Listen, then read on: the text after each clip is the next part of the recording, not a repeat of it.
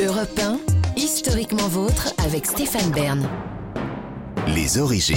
Pour conclure cette émission, on remonte aux origines, toujours avec Jean-Luc Lemoyne et Ivan Jacob, et maintenant avec vous, David Tessé-Lopez, vous nous racontez les premiers journaux télévisés, les JT. Oui, ma génération, j'en ai parlé quelques fois ici, c'est peut-être la dernière génération qui a vraiment connu le monde d'avant.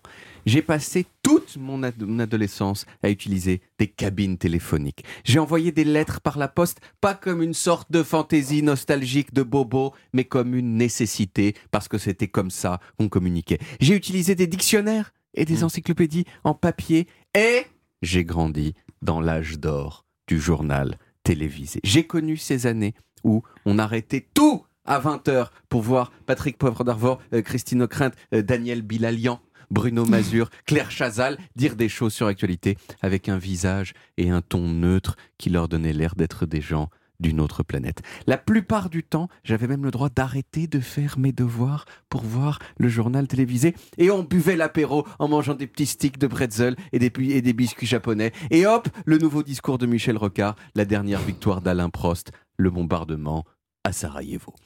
Alors aujourd'hui, le journal télévisé, il existe toujours, mais on est tous d'accord pour dire que c'est- plus tout à fait pareil.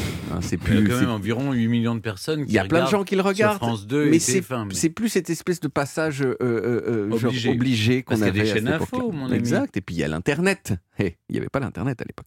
Et donc en hommage à cette grosse institution en déclin, je vais vous raconter les origines du JT. Le premier JT de l'histoire, il a bien sûr été diffusé dans le pays pionnier de presque tout, c'est-à-dire les États-Unis en 1940. Il a été présenté par un journaliste connu à l'époque qui s'appelait Lowell Thomas sur NBC. Lowell, c'était comme tous les premiers gens de la télé, un monsieur qui venait de la radio, évidemment. Et son JT, il a juste consisté à filmer son journal radio. Un petit peu, d'ailleurs, comme on fait ici à Europa maintenant. Sauf que là, c'était la télévision. Et c'était visible uniquement à New York, donc autant vous dire qu'il n'y a pas beaucoup de gens qui ont regardé. Les vrais débuts d'un JT durable et installé aux États-Unis, c'est la saison 1947-1948, où le JT de CBS était sponsorisé par Camel, une marque de cigarettes. C'est comme Ah, si bien. Laurent Delahousse disait, euh, voilà, et avant l'actualité, euh, je vous propose de fumer des Marlboro. Vraiment, c'était exactement ça, ce principe-là. Et en France, c'est le 29 juin 1949, sous la responsabilité, encore une fois, d'un reporter de radio célèbre qui s'appelait Pierre Sabag. Le JT, il durait 15 minutes. C'était que du commentaire d'image. Et le premier reportage diffusé était quand même mémorable. C'était un survol de la région parisienne dans une montgolfière, avec dedans Pierre Sabag et trois collègues dans le caméraman. Mais la montgolfière, elle a perdu de l'altitude et elle s'est crachée dans un pommier Non. en accrochant au passage une ligne à haute tension euh, et donc en prenant feu. Et toute la scène a été filmée par le caméraman. C'était le premier reportage de JT diffusé à la télévision, un, un crash de Il y a montgolfière. eu décès ou... Il n'y a eu aucun décès, il y a eu, un- de- il y a eu des champs qui ont brûlé, il y a eu des petits dégâts matériels, mais vraiment rien de, rien de, voilà. Et donc c'est d'ailleurs il le raconte dans le, dans le, dans le, le- le- le journal télévisé. C'est un peu genre marrant. On s'est craché en montgolfière, ça a pris feu. Ce JT, c'était, euh, c'était très artis- artisanal, mais c'était quand même une petite révolution parce que jusqu'alors les seules actualités filmées disponibles, c'était celles qui passaient au cinéma Gaumont avant Pathé, les films, les actualités cinématographiques, qui non seulement étaient hebdomadaires, mais en plus elles étaient dites sur un ton complètement empoulé et grandiloquent. C'est le général de Gaulle a visité ce matin les usines Renault. Et, et le- et- et la télévision, euh, non seulement le JT, c'était non seulement des images tournées le jour même, donc c'était beaucoup plus frais que les, les- les actualités cinématographiques, mais elles étaient commentées en direct et avec un ton qui était beaucoup plus familier et beaucoup plus sympa. Et pourquoi ils avaient cette liberté, les premiers gens des JT Eh bien parce que personne ne regardait Ah oui, il y a- les JT.